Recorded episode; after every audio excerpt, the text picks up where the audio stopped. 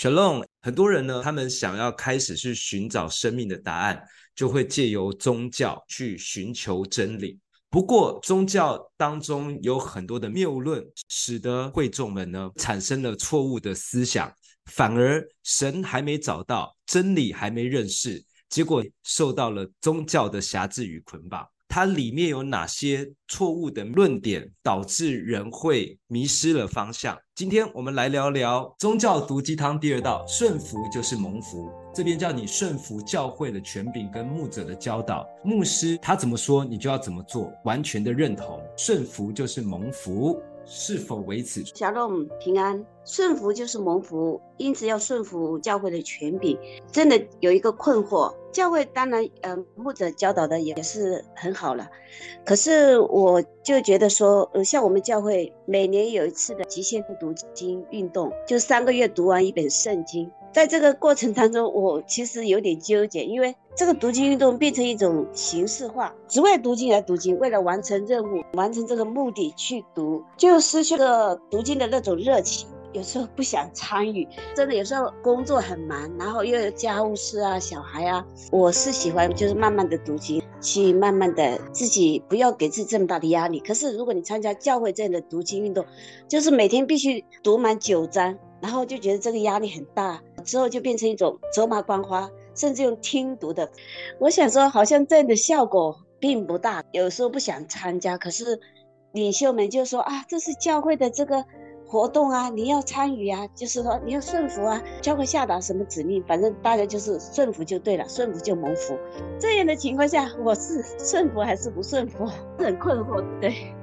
其实恩典之路，你刚刚把问题讲完之后，你自己已经给自己的答案了。你觉得你这样读下去，它是一个形式化。既然流于形式了，它绝对不会是神他所要做的。圣经讲的法利赛人、祭司长、文士，他们所做的事情，耶稣都说这就是流于形式。而你读完之后，你对自己生命有没有帮助？如果你觉得帮助没有很大，那我当然可以去做其他帮助我跟神更靠近的。有人读圣经可以读个一百遍，把圣经讲得非常的熟。你跟他讲什么，他会直接告诉你啊。出于哪个经节，他可以直接讲得非常准，但是你看他的生命，他所行出来的却跟圣经讲的是不一样的。那请问哪一个才是真正属于我们要追求的呢？所谓顺服就是蒙福这句话，为什么我说它是毒鸡汤呢？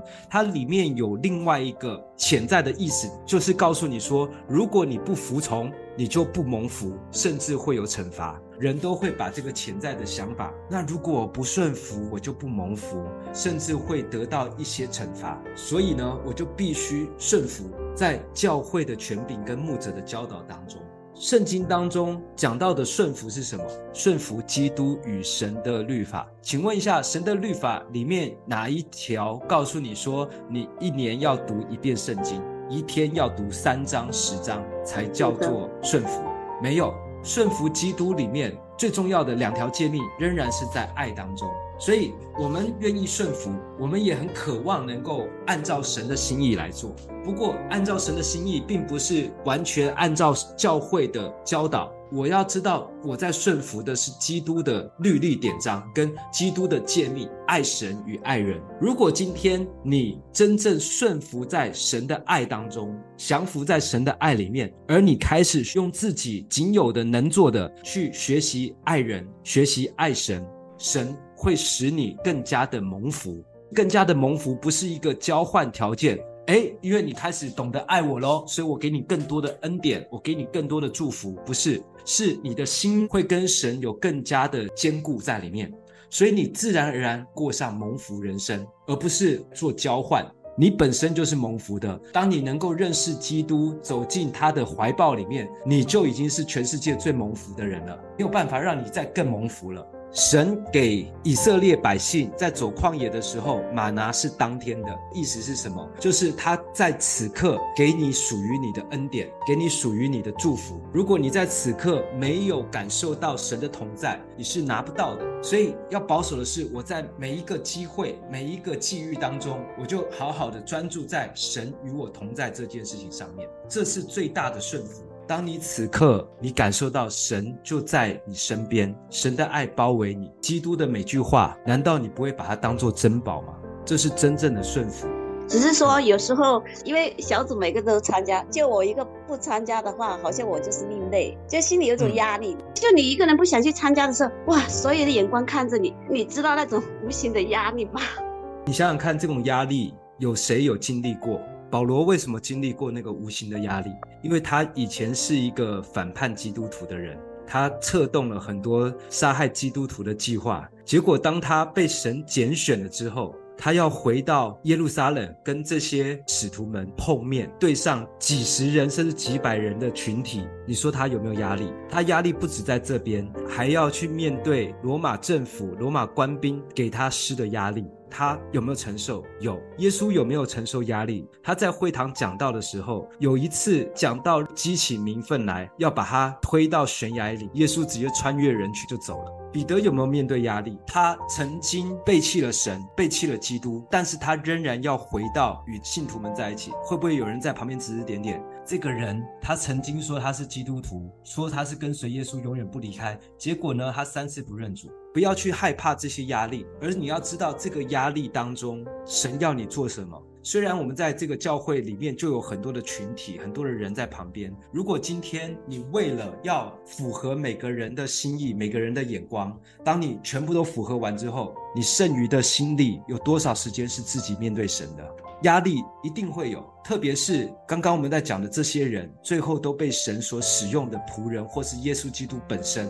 他们面对压力，并不是因为害怕了压力、害怕了政权，所以顺从他们所说的，而是他知道神要他做什么，他专注在神要做的事情上面。后来神如何在他身上彰显神的荣耀？你今天进到教会里面，最重要的是渴望神在你身上做的工，还是渴望别人要你做的事？不是不顺服，而是你要知道你要顺服的是谁。并不是宗教给你的规定，而是每一天让自己能够选择顺从在基督与神的律法当中。我仍然委身在教会，不过我不会照他们的读经进度，因为我要的是神给我的进度，我不要人帮我安排进度。那你说教会要不要设立读经进度这样的一件事情呢？仍然要，因为有些人他需要有教会的帮助。他如果觉得这个对他是好的，让他能够更靠近神，那没问题。但如果你今天神开了你的心，让你知道此刻你要做的事情是什么，那你当然选择神要你做的啊。那你要突破。到神这边之前，你一定会承受人给你的侧目眼光，这不就是圣经里面的神的仆人所面对的事情吗？先知也面对，先知所说的每句话被所有的以色列百姓给唾弃，但是后来只有他说的话记载在圣经里面。所以教会有设立读经进度是必要的，帮助很多人。他知道这个时候我要怎么样跟着教会。不过，当你到了一个程度之后，你希望能够有另外一种方式让你跟神更靠近，那你自己要清楚知道我要做改变。当你要改变的时候，就会有一些别人不了解的声音在你身上。耶稣从来不会为别人不了解他的声音而停止做他该做的事情。